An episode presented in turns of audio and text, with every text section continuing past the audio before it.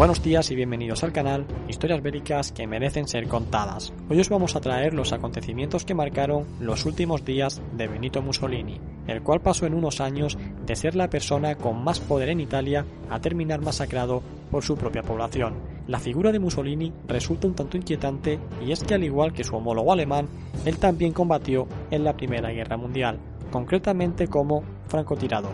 Tras la finalización de la misma y en tan solo cuatro años, en 1922 consigue dar un golpe de Estado que lo hace convertirse en el presidente de Italia con poder casi absoluto, denominándose a sí mismo como el Duce. Once años después, cuando Hitler se hace con el poder en Alemania, estos se hacen aliados debido a sus similitudes. Al principio Mussolini creía que era él quien iba a tener el protagonismo y el que iba a influenciar mucho Hitler, pues de alguna forma él estaba mucho antes que nadie y se sentía con la superioridad para hacerlo. Pronto quedó claro que la voz cantante la iba a llevar a Alemania y no Italia, pues Alemania en pocos años se convirtió en una gran potencia industrial, militar y económica, mientras que Italia se había quedado muy por detrás. Ya fuera por protagonismo o porque de verdad lo quería y lo tenía planeado, a mediados de los años 30 inicia una serie de campañas por África y consigue un imperio colonial que incluyen al actual Túnez, Libia, la mitad de Egipto y el Cuerno de África, territorios que fueron perdiendo paulatinamente una vez se inició la Segunda Guerra Mundial contra los británicos, ante su pérdida de popularidad e importancia con respecto a la que estaba ganando Alemania, Mussolini se embarca en una serie de campañas que salen bastante mal, como el intento de invadir Francia por el sur cuando este país ya había sido prácticamente derrotado por Alemania, o sus aventuras por Albania y el norte de Grecia, a la que tuvieron que venir los alemanes al rescate, como así ocurrió también en el norte de África que solo pudo ser mantenida con la ayuda germana. Tras las diversas derrotas de los alemanes en Rusia y la pérdida también de muchos soldados italianos en esta campaña, Mussolini fue perdiendo cada vez más popularidad en la propia Italia hasta que finalmente los aliados desembarcaron en Sicilia a comienzos de julio de 1943 y eso fue la gota que colmó el vaso. Debido a estos desastres, hacía ya tiempo que Mussolini se encontraba deprimido y abatido. En abril de 1943 se reúne con Hitler para pedirle que firme la paz con los soviéticos para poder centrarse completamente contra los ingleses y los estadounidenses, pero el canciller alemán le dice que no. El 24 de julio, tras una reunión del Consejo Fascista Italiano y con una posterior reunión con el rey de Italia, Víctor Manuel III, este ordena el arresto de Mussolini y efectivamente lo detiene. Tras esto, el rey de Italia, junto con el nuevo gobierno recién formado, se proponen a firmar la paz con los aliados a comienzos de septiembre de 1943, dejando al país prácticamente al borde de una guerra civil. Los alemanes se adelantan a esto e invaden Italia a finales de septiembre, llegando hasta la línea de Monte Cassino, en la que resistirán desde finales de 1943 hasta mayo de 1940. Mussolini, que había sido arrestado, y que se encontraba en un hotel prisión a unos 100 kilómetros al este de Roma, fue liberado por un comando alemán paracaidista el 12 de septiembre de 1943. Podemos ver en pantalla al icónico Otto Skorzeny que se hizo famoso tras esta operación de rescate. Poco después, Mussolini sería trasladado a Alemania, donde se encontraría con Hitler. Este lo invita a formar una república fascista en las zonas de Italia aún ocupadas por los alemanes y con el apoyo militar de la Wehrmacht. El 18 de septiembre, Mussolini anuncia por radio la reconstitución del Partido Fascista con la nueva denominación de Partido Fascista Republicano. En realidad, la nueva república era un gobierno títere de Alemania, ya que el poder real de Mussolini era muy escaso frente a las autoridades militares alemanas. Inicialmente Mussolini pretende volver a dirigir el gobierno desde Roma, pero los alemanes se lo impiden ya que esta zona era vulnerable. Y el 27 de septiembre el gobierno se instala en la localidad alpina de Saló, de ahí su nombre, la República de Saló.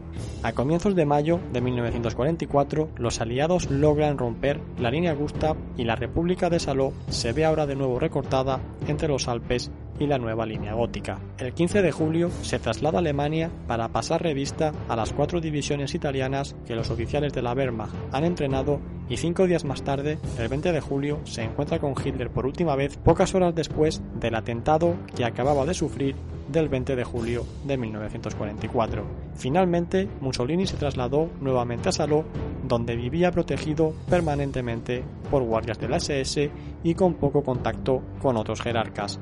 No obstante, logró acudir a Milán donde el 16 de diciembre de 1944, en un acto celebrado en el Teatro Lírico, pronunció su último discurso en público. Al hacerse evidente la derrota alemana en primavera de 1945, Mussolini no tenía claro qué camino debía seguir y dudaba entre retirarse a la última defensa desesperada en Trieste o buscar refugio en Suiza, pero realmente no había planes concretos para ninguna de estas posibilidades.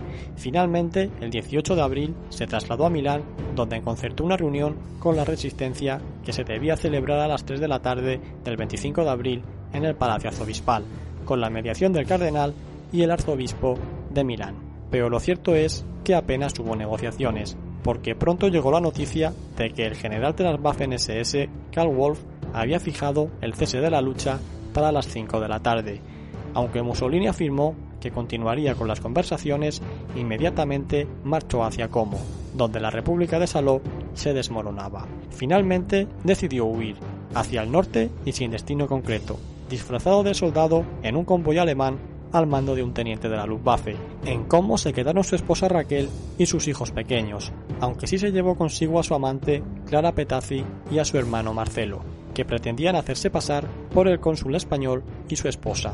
También formaron parte de la columna otros líderes fascistas que estaban con él. El convoy fue detectado cerca de la localidad de Dongo a las seis y media de la mañana del 27 de abril por un grupo de partisanos comunistas. Después de un primer intercambio de disparos y ante la llegada de nuevos refuerzos guerrilleros, el teniente alemán accedió a negociar con ellos. Los partisanos permitieron la retirada de los alemanes a cambio de la entrega de todos los italianos, a lo que los alemanes aceptaron. Cerca de las 7 de la tarde, cuando los partisanos revisaban la documentación de los miembros de la columna, uno de ellos reconoció a Mussolini. La misma noche, del 27 de abril al 28, la noticia de la detención de Mussolini llegó a Milán y la hizo pública por radio Sando Pertini, futuro presidente de la República y entonces dirigente del Comité de Liberación Nacional, a la vez que anunciaba la decisión del comité de que Mussolini debía ser fusilado. La mañana del 28 se reunió a Mussolini y a Clara Petazzi en una casa campesina de Dongo, y hasta allí llegó desde Milán un grupo de partisanos comunistas con la orden de ejecutarlos. Aunque Mussolini creyó en un primer momento que venían a liberarlos, los partisanos se lo llevaron fuera y junto a la vía Magio y ante las puertas de la villa Belmonte fueron fusilados el 28 de abril de 1945 a las 4 de la tarde. Los cadáveres fueron trasladados en la tarde del mismo 28 de abril en un camión a Milán y en el trayecto no se permitió que nadie se acercara a los cuerpos hasta que llegaron el día 29 a la Plaza Loreto de dicha ciudad. Allí fueron sometidos a todo tipo de ultrajes por la muchedumbre. El propio servicio de policía, compuesto por partisanos y bomberos, colgó los cadáveres cabeza abajo en una gasolinera de la plaza. Esto se hizo para confirmar públicamente su muerte y como gesto de humillación y venganza partisana, ya que ese era el mismo lugar en el que meses antes se había colgado a otros partisanos antifascistas. El cadáver de Mussolini fue desfigurado a golpes a tal extremo que su rostro resultó casi irreconocible. Algo menos ocurrió también con su amante, Clara. Aún muertos, fueron objeto de burlas e incluso fueron colgados uno al lado del otro para ser fotografiados en la morgue. Horas más tarde, los líderes locales decidieron cesar la exhibición y retirar los cuerpos fueron colocados en cajones de maderas y fueron enterrados en tumbas anónimas. El 28 de abril de 1945 se informó a Hitler de la muerte de Mussolini y no está claro hasta qué punto se le transmitieron todos los detalles de lo que sucedió con su cadáver y con el de su amante. En cualquier caso, ya había tomado la decisión de que los soviéticos no iban a capturarlo y tampoco se iban a hacer con su cadáver, por lo que ordenó que el suyo y el de Eva Braun fueran quemados después de su suicidio. Diversas fuentes han alentado la leyenda de que la muerte de Mussolini influyó en Hitler. Por ejemplo, se atribuyó a Goering una conversación durante los juicios de Nuremberg en la que afirmaba que él y Hitler habían visto las fotografías de Mussolini colgado boca abajo, cuando Goering había estado por última vez con él en el búnker. ¿Y vosotros qué opináis? ¿Creéis que le influyó? Y bien, hasta aquí el vídeo, que espero que os haya sido de interés para conocer este acontecimiento sobre el cual no se ha hablado mucho.